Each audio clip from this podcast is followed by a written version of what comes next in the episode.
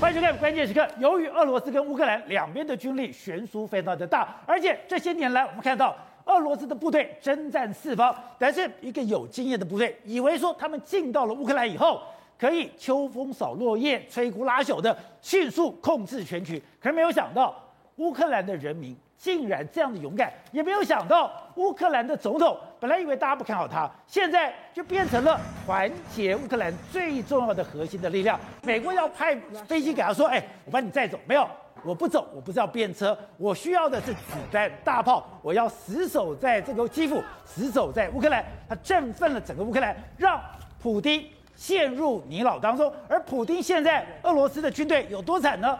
按照我们看到了。最新的统计数字，现在俄罗斯的部队在乌克兰的伤亡死亡人数已经到了五千三百人，掉的飞机已经二十九架，直升机二十九架，整个坦克已经一百九十一架，一个坦克它的伤亡其实非常惨重，而且还有一点进不得退不得。但普丁现在就准备啊，好吧，我现在要跟你和谈，可是。这个世界还是闻到一个不寻常的气氛。他一面说我要跟乌克兰和谈，可是他又透过白俄罗斯进行一个公投。白俄罗斯这个公投让乌等于俄罗斯，我的核子武器可以放在白俄罗斯，而且白俄罗斯也准备要跟俄罗斯并肩作战，进攻乌克兰。所以大家担心说，如果和谈不成的话，普丁会不会更小灯小 K？他本来是做一个有克制的攻击，现在。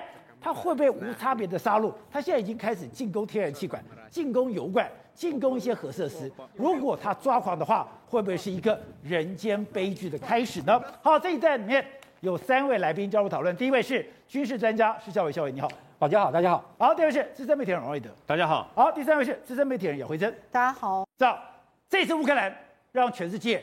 都跌破了眼镜。在前一段时间里面，哎，所向披靡，在全世界进行各种战争都顺利的完成的普丁，竟然踢到铁板。你现在看到他要求和谈，就代表他已经无路可走了。他必须要先压低姿态。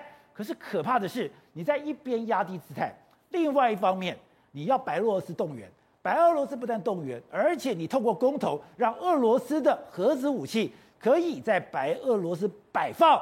他到底要干嘛？因为他发现了、啊、这个乌克兰真的不是软柿子，是个硬骨头啊，不太好啃、啊，咬不下去，咬不太下去。因为呢，普京本来当时想七十二小时把整个乌克兰打下来嘛，对不对？可乌克兰发现人民有钢铁的意志，配上无人机，配上标枪，配上次生飞弹。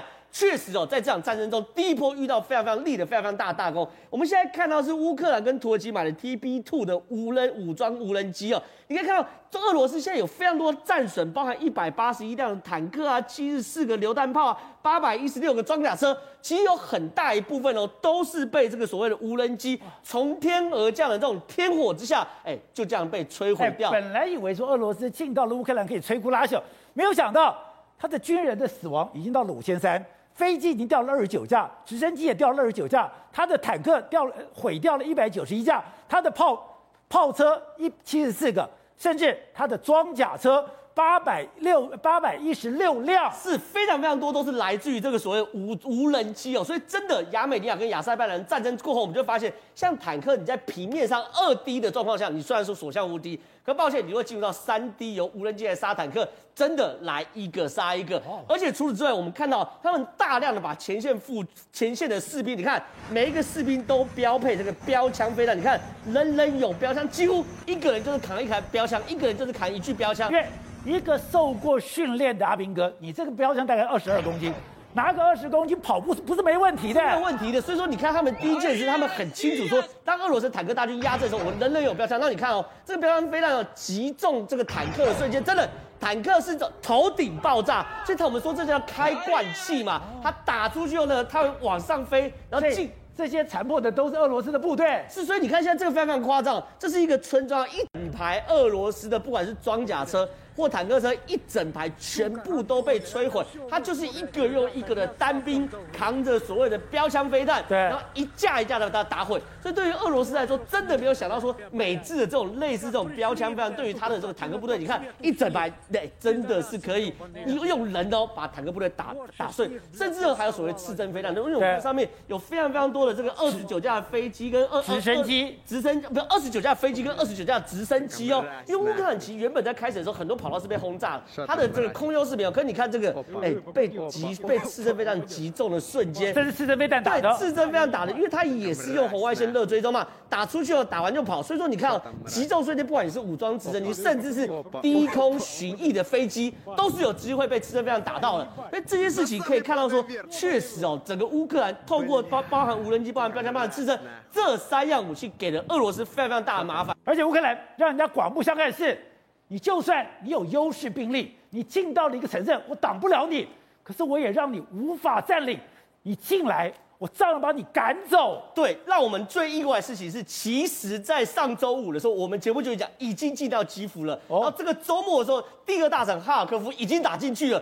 照理来说，打到这边的时候，你应该要投降吧？你已经剩下进入到巷战，巷战就清扫了嘛。可这次乌克兰让我们最意外的事情是，你俄罗斯打了进来，可你就算打了进来，我不会让你活得出去。就算你活得出去，我也不会让你活得占领这个地方。这么可怕啊？乌克兰是真的非常非常罕见，是哈尔科夫，真是整个乌克兰第二大城。对，俄罗斯战车已经开到城里面哦，活生生的打不下来，又被赶出去了。这个东西是让我们非常非常意外，因为我们现在说我的铁骑已经占领了。我进不，我挡不住。照理来说，城墙攻破那一刻就是投降的时间嘛，对不对？可这是很意外。你看哦，我们这个哈尔科夫非常非常多画面都什么东西？里面确实已经有坦克开进去了，可是很多坦克开进去是挂在里面的，里面呢已经有战斗痕迹了，可俄罗斯士兵就是没有留下来。这东西就是厉害的地方，因为现在哈尔科夫的州州长已经宣布哦，虽然之前俄罗斯的大军攻击，可我们现在已经把他们全部赶出去，现在在哈尔科夫这里面呢做最后的清扫。所以呢，这等于是那种哎争夺战，你打下来我的要塞，我再把你打回去，这是非常非常难的。为什么？因为我们看到里面的故事啊，里面的乌克兰的军队是有那种七十个人抵挡一千个俄罗斯士兵的。那以前丘吉尔最讲的最明白是，二战是用英国的血泪跟汗给抵挡的。现在你真的看到那个血泪跟汗了，是没有错，因为这个东西是非常非常离谱。俄罗斯那个时候为了打这个哈尔科夫的大楼，派了一千三个营一千名士兵去打这个大楼，你知道吗？里面大楼乌克兰的守军只有多少？只有七十个人，他那边七十个人守了八十个小时，用了三万三十万发子弹，俄罗斯才把这个大楼打下来。哦，你对于俄罗斯来，他打这个大楼的时候，原本觉得我一千个人，你七十几个人，我喊话一下你就投降，对不、啊。结果呢，乌克兰这七十个人一层一层的都守。一个楼梯一个楼梯的时候，什么意思呢？他们呢，先把兵力集中在一楼的时候，跟他们去做总决战，打到真的受不了，推到二楼。推到二楼的时候呢，每一个楼梯、每一个仓库、每一个电梯、每一个厨房以及厕所，都来这边跟俄罗斯去做决战。打到最后一层楼的时候，他们只剩一个指挥官拿着手榴弹冲向俄罗斯的军队，跟他们同归于尽。所以呢，你看哦，你光是要占领一个哈尔科夫大楼，就已经花了一千个士兵，花了八十个小时，花了三十万发子弹。你要把整个城市占下来，谈何容易呀、啊？而且可怕的是，他们不是只有军人，他们是全民皆兵。是，他们是真的是全民皆兵啊。现在我们看到非常多，他们状况是什么东西？很多都用汽油弹。你看这个卡车，哎，走一走，走到一半，坦克就被汽油弹砸到，然后砸到就起火，然后汽油弹从哪里来也不知道，周遭也没有敌敌兵，你可能只是一个普通的路人，可实际上就怀了汽油弹。为什么？因为现在我们看到，你看乌克兰市民开始哦。自制路障啊，他们是路障，哎，自动自发开始弄路障哦，然后旁边有什么？哎，这这一个一个一罐一罐什么？是汽油弹呐、啊，所以现在他们等于是说有标枪用标枪，有刺针用刺针，有 RPG 用 RPG，如果什么什么都没有，抱歉，你用汽油弹也可以，而且他们还教学，你看他们找非常非常多这个乌克兰市民过来，就来教大家说你的比例是什么东西，然后大量大量的这个汽油弹哦，你看。全部都囤积在各个民宅里面，所以变成每一个人都有可能有这样的。好，那你如果连汽油弹都没有，我在部校学过汽油弹，汽油弹其实最好做，你就一个空瓶子，里面再装一点柴油，装一点汽油，上面装一块布，布放了火，你就可以丢了。可是我没有想到说，这些人悍不畏死。你知道你在那坦克旁边有多可怕吗？那个坦克的轰隆轰隆声，你在旁边，你心脏要跳出来。你站在坦克旁边，这么多老弱妇孺，竟然要把手上的。汽油瓶丢过去，而且你丢过去，你要担心人家会开枪反击啊！所以他们真的是豁出性命在做这件事。而且呢，甚至你看他丢汽油弹，就真的是会造成伤伤力。而且甚至很多是连汽油弹都没有，没关系，我肉身挡坦克啊！我现在看到很多是肉身挡坦克的状况，它包含了你看这个人，哎，他挡坦克，然后挡挡挡不住嘛，对不对？坦克缓慢开，他是爬到坦克上。爬到坦克上面还是不行，怎么样？他跪地，双手合十。你如果要经过的话，你就从我身上压过去，这叫 over my dead body 啊！而他一个人也不孤单，我们看到是有很多很多个很多，你看一大群市民一起去这个 over 去一起去谈坦克，真的哦 over my dead body，所以让我们觉得非常非常感动。甚至俄罗斯在这次在打仗的时候，我们发现它的飞弹很多飞弹其实是不见得会爆炸。我们现在看到很多导播在这边，很多他们城市里面，包含基辅等等，你看里面的飞弹都炸。打到这个所谓的泥土里面，可是呢都没有爆炸，所以对于他们来说，俄罗斯武器不见得也那么灵光嘛。然后呢，因为他们现在已经这个战争已经有点那种大外宣的感觉，那他们既然呢架设了这个战俘的网站，就说乌克兰架架设网站，把各式抓到了俄罗斯的士兵的自白啊、照片，全部放在这个战俘的网站。我发现很多俄罗斯其实有的是哎哭着说我要回家的，有的呢被绑起来蒙胶带，你看这是双眼眼睛哦。蒙胶带，然后打电话回去报平安的。然后有的人说他其实只是来演习的，我根本不知道为什么来这边，他以为演习就跑来攻。对，所以看到普京在面对这场战争的时候，他的心理动员是没有成功的。甚至呢，这两位是什么东西呢？俄罗斯的士兵哦，哎迷路了，跑去乌克兰的警察局问路，迷路，对，问路了，直接把你抓起来，抓起来呢，然后就叫你这个，哎，我拍照，然后把你送这个战俘里面。所以呢，对于乌克兰来说，还有俄罗斯。哎，至少我看到乌克兰的民众对于这个战争是无所不用其极到什么程度？哎，这个路牌好都换了，为什么？因为呢，现在可靠状况是说有电子作战的网络把整个乌克兰盖，呃，俄罗斯盖台了，所以俄罗斯现在人是迷路的。那迷路的过程中，我只能问路，那问路也不喜欢那我看路牌。可是呢，现在呢，既然有人把这个路牌哦，全部哦。都换成这是脏话啦，去骂普京的，然后这也是脏话骂普京，然后这句话是说叫你回家，回俄罗斯，所以这些东西都我们让都让我们发现说，俄罗斯哦确实打仗仗遇到一个硬骨头，而且这个中国真的是风云变色，本来以为说哎，普丁他的大军进到了乌克兰一定是秋风扫落叶，一定很快的结束战局，连美国都说九十六个小时就可以把基辅给拿下来，可是没有想到就到了现在，基辅还是没拿下来。刚刚讲到的，你就算已经进到了他的城镇，我照样把你一个一个赶出去。你拿下机场，你拿到你也留不住，因为为什么？我第一次看到乌克兰人竟然如此悍不畏死。乌克兰人不但悍不畏死，哎，他是。地不分东西南北，男人不分男女老幼，全部上战场了。哦，杰哥，我跟你说，现在可以说是百工百业的乌克兰人全部投入战场，都拿起枪支来保家卫国啊！现在所有的相关的资料，你可以看到，你可以看到老师放下了他的一个相关的笔，你可以看到那个医生放下他的手术刀，你可以看到他的厨师放下刀铲，你可以看到网球选手放他的球拍，你甚至可以看。到家庭主妇把他的孩子托付给爸爸妈妈之后，自己投入战场。所以现在整个乌克兰的人是上下一心哦。现在包括有哪些呢？他们甚至连他们监狱里面的囚犯都要放出来，因为这个囚犯是有军事背景。监狱都不。囚犯都出来打仗了，对，要把囚犯抓出来打仗哦。这个他他们就是说，这些囚犯以前都犯了一些过错，可能有伤害罪，然后呢，也有一些他的其他问题。但是因为现在国难当头，因此我们决定要把这个囚犯放出来，甚至有些人是有可以那个组织作战的。现在看到这些人是他们的志愿军，对，他们的志愿军是他们上街，等于说开始我去领呃排队领枪。这些街头就由他们来控制了。我跟你说，我刚刚看到这个画面，我有看到相关的访问。那些年轻人，有的才十八岁，有的二十几岁。他说：“我什么都不会，可是我知道我一定要站出来，因为我不站出来，我们国家都没有了。我来这里，我已经学。他人家就问他说：‘那你会你会开枪吗？你会用个军事吗？’他说：‘我学了两天，那两天他也站出来。’然后另外一个就讲说：‘哦，我本来是一个工程师，那因为没有办法，我在家里其实很慌张，那我还不如出来跟我的人民在一起。’全部投入来保家卫国，而且没有任何其他其他的想法，所以你就会知道，你现在看到的就是一些男生，但是更多的是有一些、呃、医生啊，有一些就是可能有专业背景。像你看到这个呢，他其实是个老师，他说我是一个老师，我本来是在教学生的，但是现在整个国家已经到这种情况之下，我只好要投入战场。那人家就问他说，那你不害怕吗？他就哭，他说我害怕啊。他说那你你那个呃，你有没有学过那个开枪？他说我学了三天。所以他们这些人全部都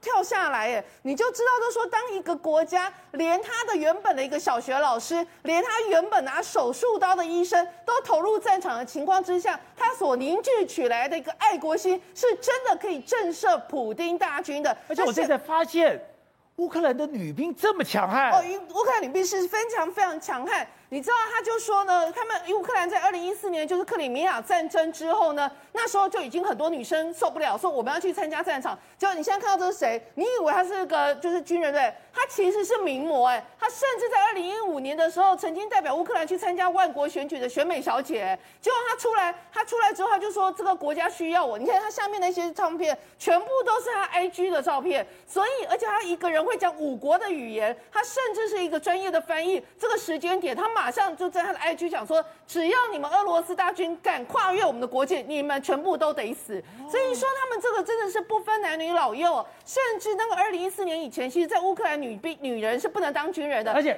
刚刚看到那个，他已经阵亡了。他等于说，这个乌克兰女兵是，我不是只是在做后勤，我不是只是摆摆样子，这一个是阵亡对，他是直接对抗的。我直接跟装甲兵对抗，我拿着步枪跟装甲兵对抗，就不幸身亡了。不幸身亡，而且是他们这个队真的成功阻挡了俄罗斯的军队的前进哦。那还有更多的一个女军，她就直接在自拍，她说：“我们现在呃我还活着，阳光明媚，而我非常骄傲的，我可以为我的国家在奋战。”你看她才几岁，她看起来大概不到二十，不到三十岁吧。那有越来越多这样的女生，你要知道，他们二零一四年以前是不准 女人当兵的，后来那些女人就算。不能当兵，她说那没关系，我来当护士。所以他们是这样一步一步到现在二零一一六一七年的时候就开放女兵。现在整个俄罗斯呃乌克兰里面有大概十七趴的女呃的那个军人是女人，十七趴十七趴，而且都有三万多人。而且你刚刚讲那十七趴不是说我当后勤，我当备员，这十七趴是。真正拿枪在前线的吗？真正拿枪在前线的，然后有一些是家庭主妇，她是自己跳下来说：“哎呀，我那我来，我不会打那个开枪，那我来制作那个刚刚讲到的燃料弹，就是那个呃，就是那种那个炸弹。”所以你就知道，没有一个人会认为说好像事不关己。然后呢，你现在看到这些壮年人，对不对？我跟你讲，那些阿公阿嬷也全部都跳出来了，阿公阿嬷都有。甚至有一个八十岁的阿公，他就说我我的我要为了我孙子而奋战。然后呢，他就是拿了一个包包，里面两件衣服，他就要来来来投军。然后人家就想说，所以这个乌克兰的这个爱国的意识是让人家真的不敢小觑。那还包括什么？还包括这个非常有名的一个三十六岁的一个网球的一个选手，他呢怎么样？他本来是在匈牙利那边度假的，就度完假之后，国家发生战争，他直接把他的老婆跟小孩子放在那边，说：“那你们留在这里。”他自己回到乌克兰，然后去打仗。他本来是拿球拍的选手，现在也投入了打仗。他的说法是说，我如果今天不回来打仗，那我的小孩变成要流亡其他国家，他没有办法，所以他是为了他的小孩子来战争。另外一个是五十六岁的，觉得事实上他是乌克兰的前总统，哎，他是数十亿的富豪，哎，结果他自己拿着枪站在街头，他说我儿子也在这里，他们全部就说这都是我们的国家，这是我们的士兵，只要你敢来，我们就要歼灭你。他本来形象不好，他是巧克力大王，结果。他现在居然为了哎，你是你是有百亿身家的人，居然拿个步枪在街头就要开干了。对，所以你就知道说，如果说这个国家连富豪他也几十亿级、上百亿的富豪都认为我的我的生命是可以为国家而牺牲，你说这个国家怎么可能会不接呃不强硬？这个国家怎么可能不会阻挡这个俄罗斯的一个武力的、这个？而且在这里面，这一次最让人家惊讶的是，他们的总统泽伦斯基，泽伦斯基本来以为说，哎。你一开始仓皇失措，然后一直抱怨说：“哎，别人都没有要帮我，不知道该怎么办。”甚至战事起来的时候，还打电话给普京，普京不接，马上说我要断绝关系。对，结果没有想到，一个不被看好的总统，他现在变成了全世界的英雄，他变成了团结乌克兰的这个重要的核心，因为他一样还不会死，他每天在基辅的大街小巷自拍说：“不用担心，我就在这里。”对，你知道吗？那个包括 BBC，包括那个《纽约时报》，他们都特别去报道泽伦斯基怎么样在这短短七十二小时之内，把整个局势全部都逆转过来。包括几件事情，第一件事情是他公开在他们的基辅里面亮相，他说：“我人没有逃跑，我是名列俄罗斯的狙杀的名单中的第一名，我家人是第二名，我们全部都在这里。”所以他就用稳定的军心。第二件事情是他不断的去跟国际人讲说，呃，比如说他去跟那个。欧盟的那些元首，他说这可能是你们最后一次看到我，就如果你们继续袖手旁观的话，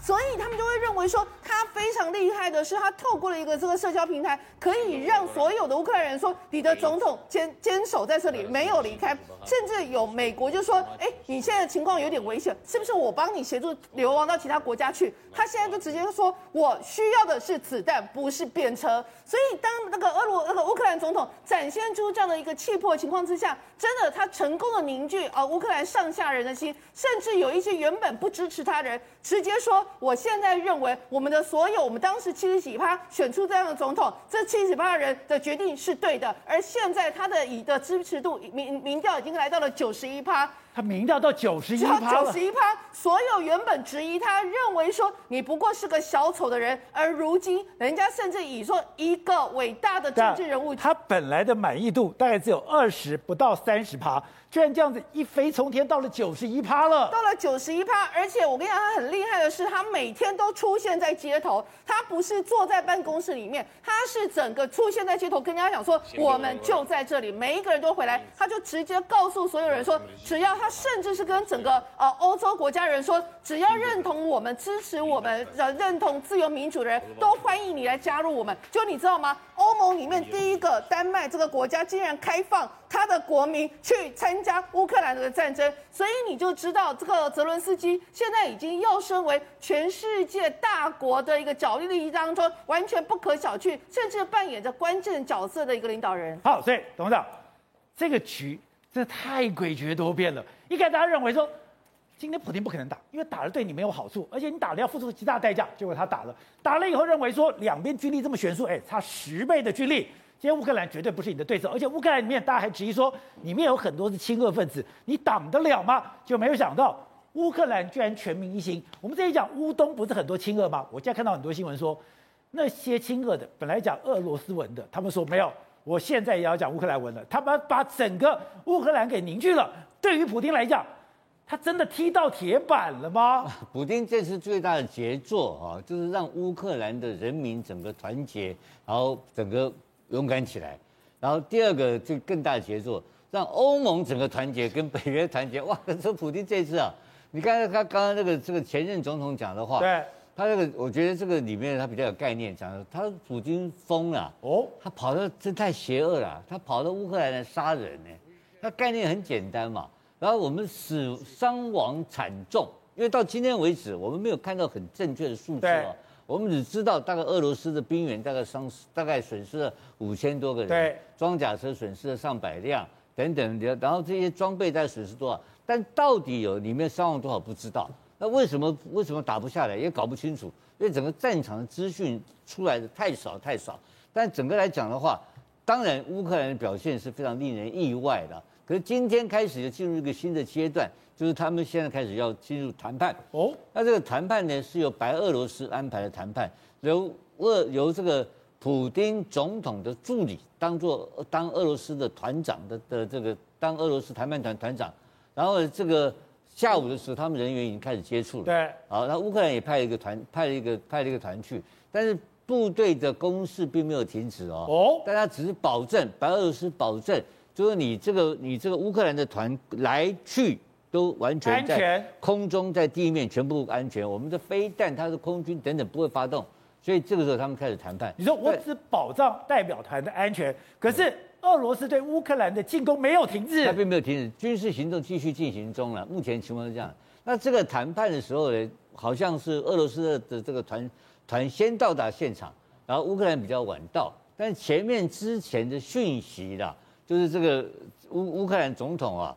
他前他这泽伦斯基讲了一句话，他的要求的一个条件，啊，第一个是没有前提条件，没有前提才愿意谈。第二个，他自己私，他告诉媒体的是，他要参加欧盟，哇，开了昏倒。那欧盟现在的执行长，欧盟的这些这些这些欧盟这个国家呢，目前呢表示欢迎乌克兰参加。啊，我先讲欧盟跟北约不一样哦，对，他现在参加欧盟，啊，他所以。这个调子有点改变，所以他已经比过去要强一点了。因为参加欧盟就比原来的情况更进一步。对，换言之讲，他已经不是那这个这个在等于说要求他的经济往来已经不靠俄罗斯，要靠欧洲了。呃，这个条以后生活不谈，因为现在打仗都很惨，但条件已经谈到，现在喊出来要、哦、要参加欧盟了。对，那这个时候来讲的话，就踩到了所谓的普京的红线。没错，那普京要求是什么？普京要把你并入俄罗斯的版图嘛，很简单嘛。现在是说你至少要非军事化，呃呃中立化，不是芬兰化了。现在谈的就是中立化。那中立化这个事情来讲的话，他也不同意的嘛。他现在谈的是要欧盟嘛，所以这两个谈判现在陷入相，我相信一定是这个漫天喊叫价，就地还价。这个谈判短时间不会结果。对。而且在西方国家，就是欧美国家最希望什么情况？这个战争是什么情况？长期化 啊，就像拖，就像你当时苏联进到阿富汗，把你拖垮。他这一次借这个机会，利用这个乌克兰的民心士气，就在暗中不断的给他很多资源。对，甚至于有人怀疑说是在乌克兰部队里面有已经有大量的这个西方或美国的佣兵已经进去了。这怎么不怎么打那么好？奇怪的事情呢？你看，你看那民兵，每一个人都会用这个这刺针飞弹、标枪飞弹、飞弹。哪那么厉害？我就不会用啊？你也不会用，那每个人都会。他一个人就很带走了拿一个飞弹去打装甲车。我我相信给我两天我就会了。对，不是，可是你怎么你怎么那么敢，怎么勇敢敢干这个事情？那就干了。不是，所以说就是说这个里面，我觉得有大量成分的国际力量的协助，已经现在应该本来是绕跑的，现在进去了。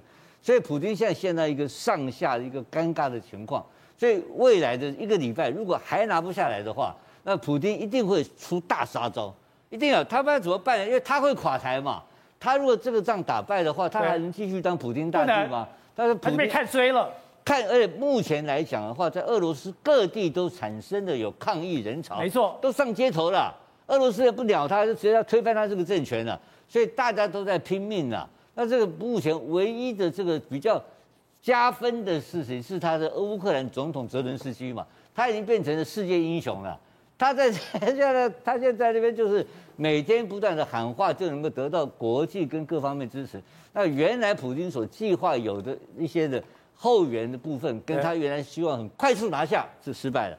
然后中国介入，中国协助，这个也失败了。然后呃，这个北约现在开始积极介入，啊，所以后面这个礼拜的战况，我觉得还有非常大的变化，而且火应该是冲突是升高，会更急剧的升高，才比较合理的发展。但瑞德。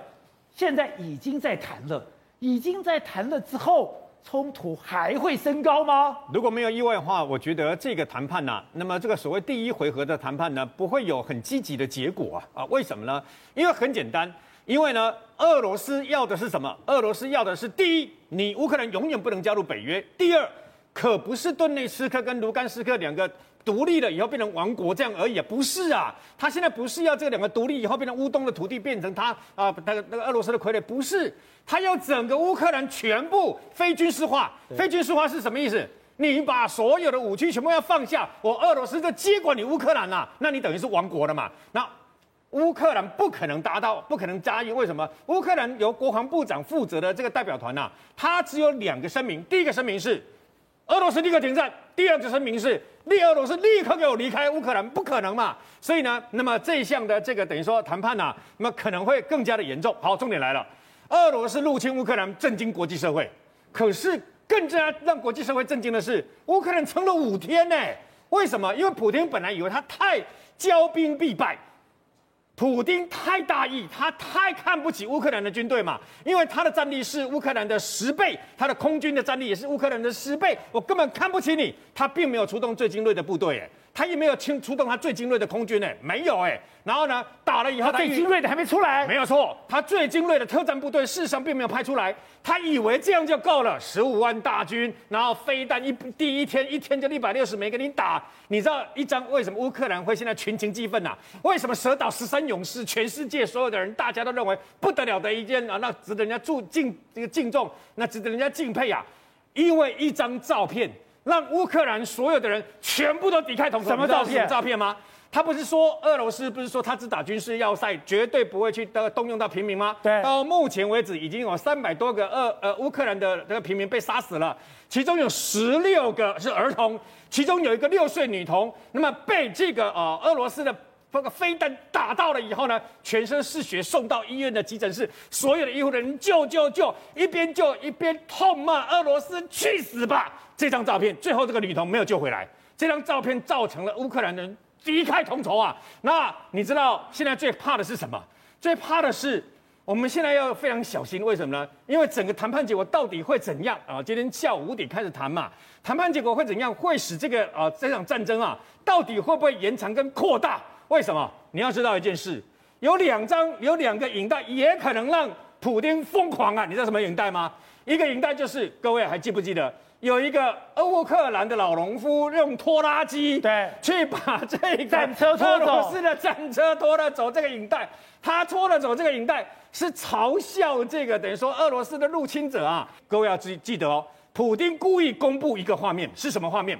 他跟国防部长跟参谋总长那么一起开开会了以后，他下达一个命令，俄国的军队那么核武的部队立刻进入高度警戒，马上参谋总长跟国防部长说遵命。